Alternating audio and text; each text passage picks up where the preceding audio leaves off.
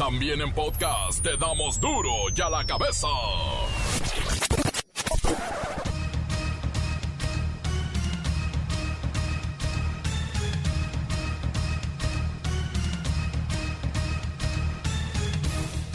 Viernes 12 de junio del 2020. Yo soy Miguel Ángel Fernández y esto es Duro y a la cabeza. Sin censura. Por lo pronto, López Gatel, el vocero COVID, dice que el pico pandémico podría alcanzarse la próxima semana y terminar con la crisis de salud por ahí de octubre, no por distintas modificaciones de la conducta social y los contagios, se ha prolongado la epidemia. Entonces ya se desdibujó el pico, porque en lugar de pico se volvió una meseta y llevamos 22 días de meseta. La cantidad absoluta de casos probablemente va a ser semejante a la que habríamos tenido en esa mega curva epidémica. Pero en lugar de que ocurra en 12 semanas, ocurre en muchas semanas. Y recordarán que hace mucho tiempo yo dije, preparémonos para una epidemia larga. Y hablé de septiembre octubre. Pues esto es lo que nos está ocurriendo. Ahora sí que en bola abrieron los restaurantes en Tijuana. Se basaron en un protocolo de sanidad que llaman mesa segura y se deben tener todas las medidas de seguridad, de higiene como la sana distancia, en una mesa de no más de 10 personas y contar por supuesto con todas las condiciones de sanidad. Andrés Manuel López Obrador acalambra las afores. Podría desaparecer el sistema, dice, pero no el dinero. Ese está seguro y tiene dueño, los trabajadores que lo han ahorrado. Los cárteles de México han comenzado a reclutar profesores universitarios, profesionistas, para producir los químicos que se utilizan para algunas drogas. Y es que aeropuertos y fronteras están cerrados. No hay trafique ahorita. La Organización de las Naciones Unidas, la ONU, alerta sobre abuso de policías en cinco estados de México. Piden investigar estas agresiones en contra de la ciudadanía. Cae mujer policía de 23 años de la batea, la caja del pickup de la patrulla. Iban a exceso de velocidad. El reportero del barrio tiene la nota. La Bacha y el Cerillo nos cuentan la sorpresita que le tenían a Paco Palencia a la llegada a Mazatlán. Bueno, ya hay barra brava para el FC. Comencemos con la sagrada misión de informarle porque aquí no le explicamos las noticias con manzanas, no, aquí las explicamos con huevos. Llegó el momento de presentarte las noticias como nadie más lo sabe hacer. Los datos que otros ocultan, aquí los exponemos sin rodeos. Agudeza, ironía, sátira y el comentario mordaz. Solo en duro y a la cabeza. ¡Arrancamos!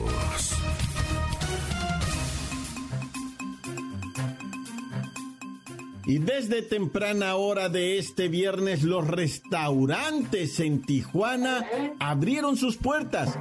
Obviamente el semáforo sigue en rojo y eso en todo el país y no se deberían llevar a cabo estas actividades. Así que vamos con Pepinillo Rigel que está en Tijuana y nos explica si esto forma parte de algún tipo de rebelión. Oh, Miki, ¿dónde estás? Cada me gustan más. Ay, más ahora que puedo invitarte a comer en Tijuana, Mickey, mano santo idolatrado de la vida del amor. Fíjate que a partir de hoy los restaurantes de Tijuana abrieron sus puertas nuevamente, Mickey. Obvio cumpliendo con el protocolo de sanidad Mesa Segura. Esto significa que deben aplicar las medidas de seguridad de higiene, como la sana distancia en mesas, de no más de 10 personas y que el establecimiento cuente con todas las condiciones de sanidad. Insisto, lo extraño es que estamos en semáforo rojo en todo el país, no deberían abrirse estos giros. Pero a ver, ¿cuáles son esas medidas de sanidad o sanitarias? Exactamente, ¿qué pasa, Pepinillo? Pues las medidas de seguridad generales que todo establecimiento deberá de respetar Son mesas de no más de 10 personas, una distancia de metro y medio entre cada una, limpieza continua de superficies y uso de cubrebocas obligatorio en todo el personal, así como el manejo adecuado de alimentos. Obvia que los comensales se deben retirar el cubrebocas para morderle al taco o darle una cucharada a la sopita. Dime una cosa, Pepinilla, ¿esto lo avaló el gobierno del estado de Baja California? Claro que sí, de hecho la decisión se tomó por el secretario de Economía Sustentable y Turismo del estado, principalmente porque en el vecino condado de San Diego, California, de hecho todo el sur de California, hoy se reactiva prácticamente todo el comercio, incluyendo bares, cantinas y restaurantes. Y así que Tijuanita se sumó a esa apertura y Así que gente, buen provechito. Yo me voy a comer unos taquitos de camarón enchilado y un cóctel campechano de marisco. Ay, hay que cargar la pila porque ya es viernes. Ándale, Miki, acá en Tijuana te invito a tu restaurante favorito. ¿Eh? Para cantarte tu canción en vivo. Oh, Miki, ¿dónde estás? Cántame, me gustas más. Hey, Miki. No, gracias, Pepinillo. Lo dejamos para una próxima visita a Tijuana. Por lo pronto, toda la frontera con Estados Unidos está reactivando actividades diversas, aunque todavía no se puede cruzar si se cuenta con una visa de turista. Solo pueden pasar de México a Estados Unidos ciudadanos y residentes o trabajadores legales. Pero eso sí, de allá para acá, todos son bienvenidos. La nota que te entra. Duro ya la cabeza. Duro ya la cabeza. La pandemia por COVID-19 ha golpeado al narcotráfico, esto debido a las restricciones de viajes, por lo que los cárteles han comenzado a reclutar a profesionistas universitarios para producir los químicos que se utilizan en algunas de sus drogas. De acuerdo con la información de oficinas de las Naciones Unidas contra la droga y el delito, los cárteles han buscado crear fentanilo, que viene siendo la principal fuente de precursores químicos para la producción de opioides, una clase de droga que incluye, incluye la heroína incluso. Así es que vamos a platicar con el tenientito Garrison. ¿Desde cuándo se dieron cuenta de estas actividades del crimen organizado, tenientito? Buenas tardes, mi comandante. Acá con la novedad, primeramente aclarando que no soy tenientito, soy el teniente Tito Garrison. Y dando respuesta a su pregunta, mi comandante, pues le informo que desde hace dos añitos, hace dos años, las organizaciones criminales comenzaron el reclutamiento para evitar la dependencia de China. Ha de saber usted, mi comandante, que los chinitos son los principales productores de los ingredientes importados a México desde el lejano oriente. Bueno, mire, el exagente de la DEA, Terry Cole, dice que alrededor de 20 laboratorios de fentanilo están trabajando diariamente en México y produciendo miles de tabletas o pastillas o cápsulas. Esto, obviamente, con un costo mínimo para los delincuentes, porque ya pueden producir entonces ese fentanilo. Híjole, qué bárbaro, mi comandante, de veras. ¿De dónde saca usted tanta información? Nosotros apenas estamos enterándonos que algunos de estos maestros continúan enseñando en las universidades, pero como chambita extra, pues supervisan la producción diaria de mercancía, principalmente que sea de calidad, porque eso sí, no se debe poner en duda la calidad del producto. Ay, tenientito, esta información está en todos los periódicos de hoy. Escuche lo que dicen, aquí le leo, mire. Están tratando de cambiar el análogo molecular del fentanilo para crear una nueva versión sintética, puesto que el objetivo es utilizar diferentes precursores químicos para no depender de la importación de productos de China. Y están utilizando a profesionistas maestros mexicanos para la creación de estos químicos. No, pues es que ahora con toda esta austeridad de la 4T, pues acá en el cuartel no tenemos presupuesto para comprar el periódico. El internet nada más lo usan los que tienen datos y no lo van a gastar en noticias, ¿verdad? Mejor se meten al Facebook, ven videos en el YouTube, y a ver pornografía ahí en el WhatsApp, la que le mandan los grupos, los amigos, ¿verdad? Hay una aclaración, mi comandante, por favor. No soy tenientito, soy el teniente Tito. Garrison, al 100 y pasadito. Ay, tenientito, muchas gracias. Mientras usted ve videos con su tropa, dice la DEA que los cárteles mexicanos de la droga fabrican estas cantidades masivas de píldoras falsas que contienen fentanilo. Y es un opioide sintético muy peligroso, es letal en pequeñas dosis. ¿Y qué cree? Se están distribuyendo en toda América del Norte. Pero usted sigue en el Face y viendo videos, tenientito. Duro a la cabeza. Encuéntranos en Facebook, facebook.com, diagonal duro y a la cabeza oficial. Estás escuchando el podcast de duro y a la cabeza. Síguenos en Twitter, arroba duro y a la cabeza. Y ahora es tiempo de recordarles que tenemos un podcast de Duro y a la cabeza. Ese lo pueden descargar en la aplicación Himalaya o también buscarlo como podcast en Facebook o Twitter. Duro y a la cabeza. Y en Oaxaca sigue el drama por la muerte de Alexander. Este joven futbolista de 16 años asesinado por la policía, el reportero del barrio, tiene la información.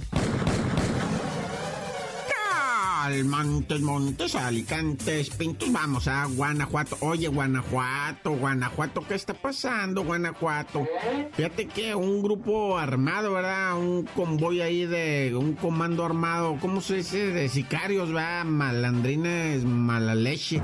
Fueron y mataron tres policías allá en Silao, Guanajuato.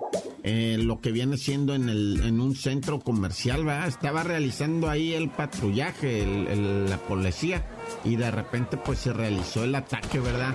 Murieron dos civiles, hay un oficial herido y tres policías muertos, camarada, para que guaches más la intensidad de la acción.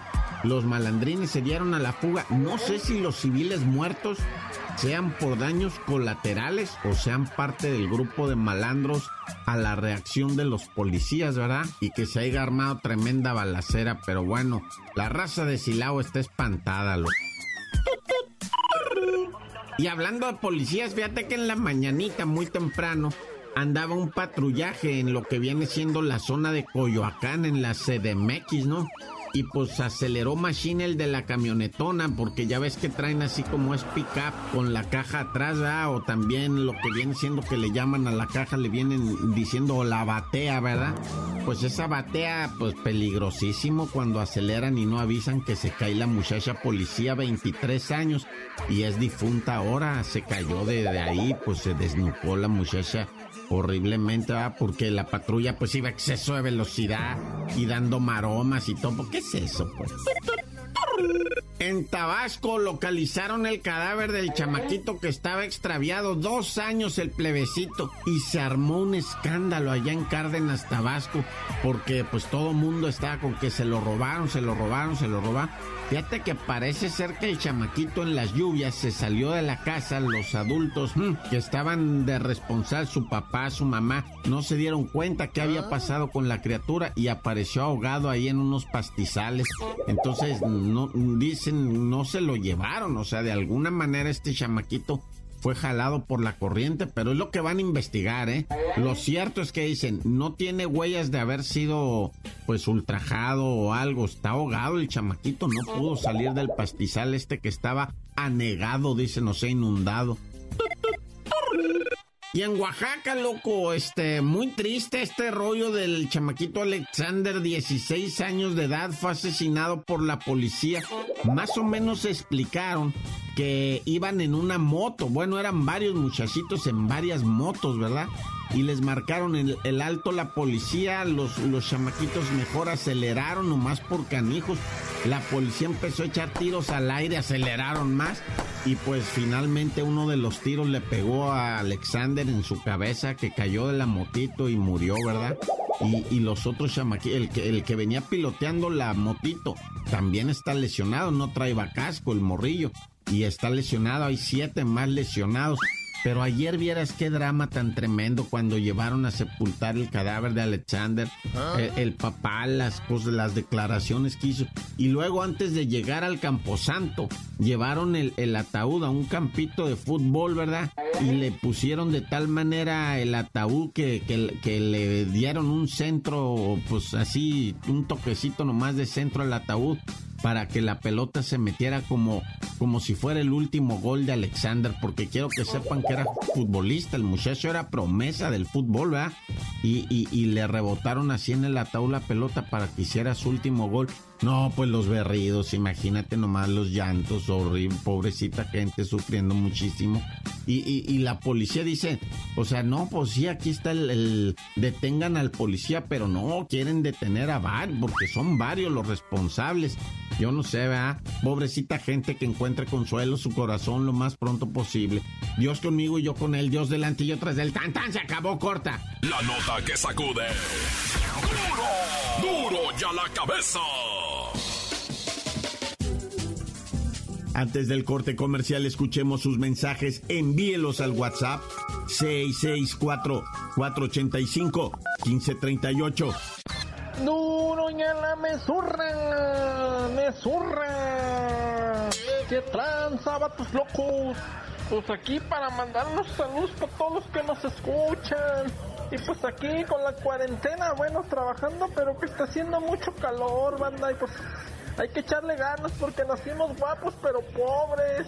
Y pues no nos queda de otra, mi, mi reportero del barrio, mi bacha, el cerillo, y no sé quién más, pero pues aquí andamos pegando de duro y tupido al jale. Y pues hay unos saludos para todos, en especial para. Gracias, Bacha y el Cenillo y reportero del barrio por darnos las noticias de cada día. Mi canso, ganso. Gracias, soy el todas mías. Duro la cabeza. Y nomás lo mejor FM. Este, quiero hacerle una invitación a la gente que, que viene de todo el país a Tonalá, Jalisco a las artesanías, que ya está el tianguis solo los domingos y con sus debidas medidas de restricción, ¿verdad? Para que vengan a comprarnos artesanías. Y un saludo al taller de los Méndez, a mi esposo Juan Carlos, al abuelito Juan, al padrino. Y pues vengan a comprar artesanías al Rincón de Los Ángeles. Gracias. Encuéntranos en Facebook, facebook.com, diagonal duro y a la cabeza oficial. Esto es el podcast de duro y a la cabeza. Tiempo de los deportes con la bacha y el cerillo.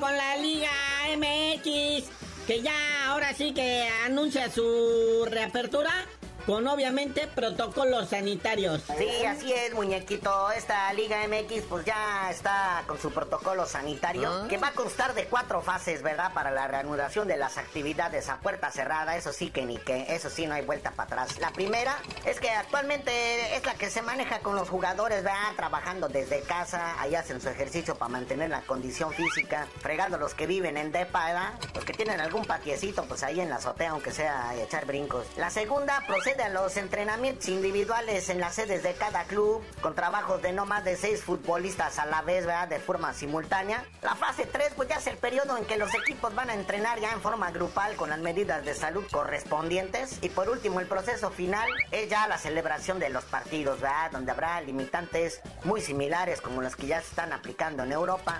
¿Cuáles son estas, carnalito? Pues se cancela la ceremonia, el protocolo previo a los encuentros, donde salía el chavito y les decía, siente tu liga. Ahora les dicen, no salgas de tu casa. No va a haber saludos entre jugadores y cuerpo técnico antes y después de los partidos. Se prohíbe escupir en el terreno de juego y en áreas comunes. Y se van a evitar las celebraciones grupales entre los equipos. Y pues, obvio, ¿no? En las bancas y en los transportes del equipo, pues conservar la susana distancia, dejando un asiento libre entre cada uno de los jugadores.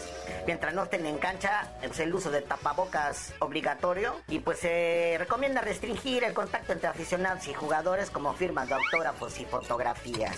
Oye, pero hay grandes noticias. Vuelve el boxeo profesional ah. para el 20 de junio. Cuenta, cuenta, cuenta. Esta sí está buena, carnalito. Vuelve el box y TV Azteca es el primero que alza la mano. Va a tener función el próximo 20 de junio como celebración previa al Día del Padre. Esto con estrictas normas de seguridad señaladas por el gobierno y el propio Consejo Mundial de Boxeo. Obviamente, pues eh, va a ser a puerta cerrada. Este evento se va a transmitir en Tele Nacional. Va a haber, ahí luego les vamos a pasar el quienes boxeadores vuelven a la actividad. Por ahí se menciona al vaquero Navarrete y al chinito Ornella.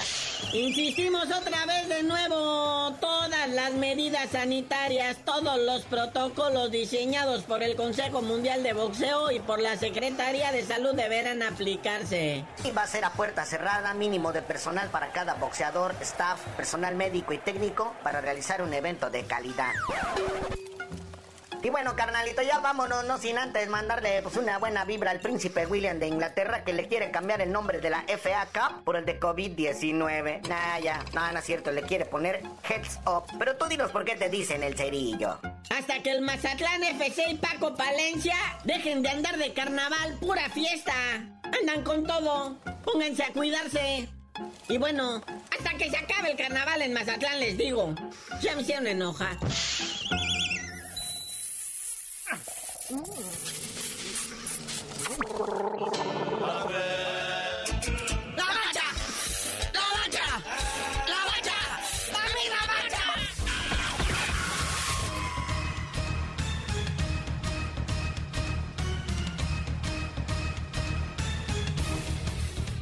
Por ahora hemos terminado, no me queda más que recordarle que en duro y a la cabeza, no. No le explicamos las noticias con manzanas aquí, las explicamos con huevos. Por hoy el tiempo se nos ha terminado. Le damos un respiro a la información, pero prometemos regresar para exponerte las noticias como son. Duro y a la cabeza es Miguel Ángel Fernández, Arturo González, Evi González y la producción de Luis González, el señor X. Una producción original de MBS Radio.